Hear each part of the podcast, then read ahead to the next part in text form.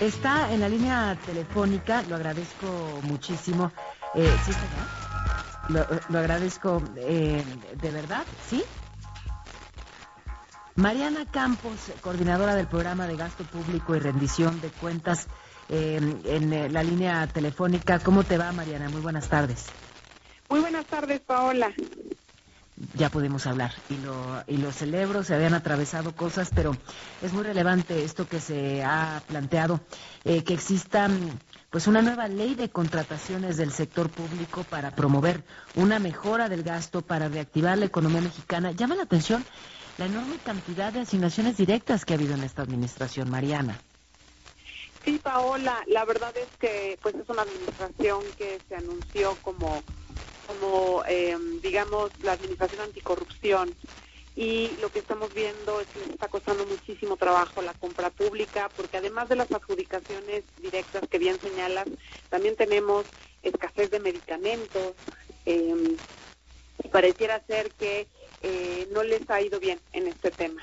Yo creo que en el fondo eh, están pendientes muchos instrumentos, mecanismos que los especialistas que damos seguimiento a este tema ya hemos identificado desde años atrás y, eh, y, por eso nos parece súper importante que haya una reforma en la ley de contrataciones.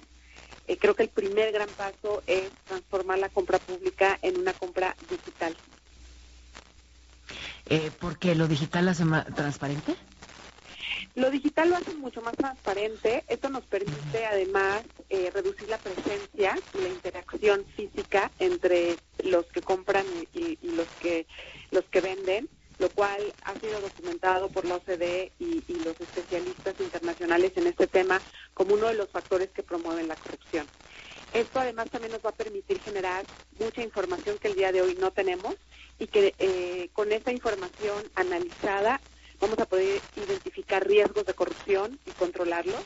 Vamos también a poder evaluar a los proveedores, qué tan buenos son eh, cumpliendo con sus contratos. Vamos también a tener, eh, digamos, una toma de decisión mucho más informada a la hora de la compra.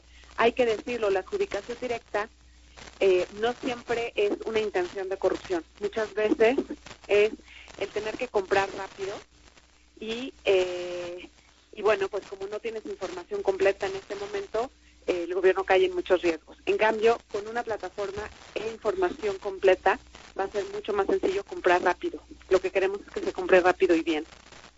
Es que eh, qué importante que señales esto último, porque justamente pues ante una emergencia como la actual que representa la pandemia y, y pues eso, la, la prisa pues que hay en, en, este contexto sanitario y de riesgos para la salud, podría ser una justificación, ¿no? La, la velocidad, pero dices puede sí comprarse rápido y sin hacer la transparencia a un lado. Ahora, incluso antes de contar con esta emergencia sanitaria o de tener pues eh, encima esta emergencia sanitaria, ya se venían dando toda una serie de asignaciones directas, o sea, no se puede argumentar que es a partir de la prisa. Sí, tienes toda la razón, Paola, porque eh, hay que recordar que la primera reforma que promovió este nuevo gobierno cuando entró, eh, digamos, la nueva legislatura, ahí por ahí de septiembre de 2018, fue precisamente una reforma a la Administración Pública Federal, en donde se generó un proceso de compra pública eh, que se consolidó o se concentró en la eh, Secretaría de Hacienda y Crédito Público, ¿no? Entonces a mí me parece que ese paso buscaba desesperadamente controlar la corrupción, pero lo hizo, la verdad, eh, sin considerar que era necesario primero redefinir algunos procesos, generar algunos instrumentos y lo que yo comenzaba a platicarte en esta charla, la plataforma digital. Si vas a generar una eh, centralización de la compra, tienes que ser mucho más ágil en tus procesos y necesitas la compra digital que te permite hacer inteligencia de mercados y muy rápidamente tener la descripción de los productos, los servicios, los precios y las condiciones de entrega eh, eh, digamos, en una plataforma inteligente, ¿no? Entonces creo que... se escucha, se escucha muy bien, Mariana, pero ¿ves esa disposición realmente?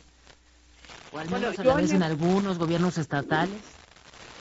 Mira, eh, sí, la verdad es que en el gobierno federal no veo esa disposición, pero me parece que la situación económica que estamos empezando a vivir requiere que el gobierno reactive la economía y haga su mejor esfuerzo. El gobierno es un comprador grande, eh, digamos, figura en la demanda agregada eh, de productos y servicios en México. Entonces, si quieren reactivar la economía, tienen que repensar su estrategia y tienen que empezar a comprar rápido y comprar bien. Esto además, como es una ley general, bueno, también podría ser que eh, exactamente gobiernos locales quieran eh, adoptarla. Eh, y bueno, pues la idea es que nosotros la vamos a promover y ojalá que, que sean muchos los gobiernos que quieran adoptarla. Pues bien interesante escucharte. ¿Hay algo más que quieras decir al respecto? Eh, no, nada más. Bueno, nada más agregaría que eh, en este en esta eh, reforma, pues lo, lo más relevante, además de la plataforma digital, es que por fin se va a dar importancia a las tres grandes fases de la contratación pública, que es la planeación, eh, la adjudicación de los contratos, que ahorita la ley actual se enfoca sobre todo en eso, y también la ejecución de los contratos, es decir, todo el ciclo de la compra pública. Creo que es algo que pues que ya urge y y ojalá que también nos escuchen los legisladores.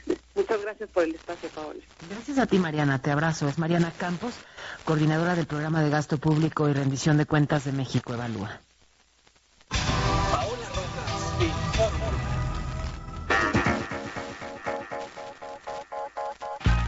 Vámonos hasta Washington.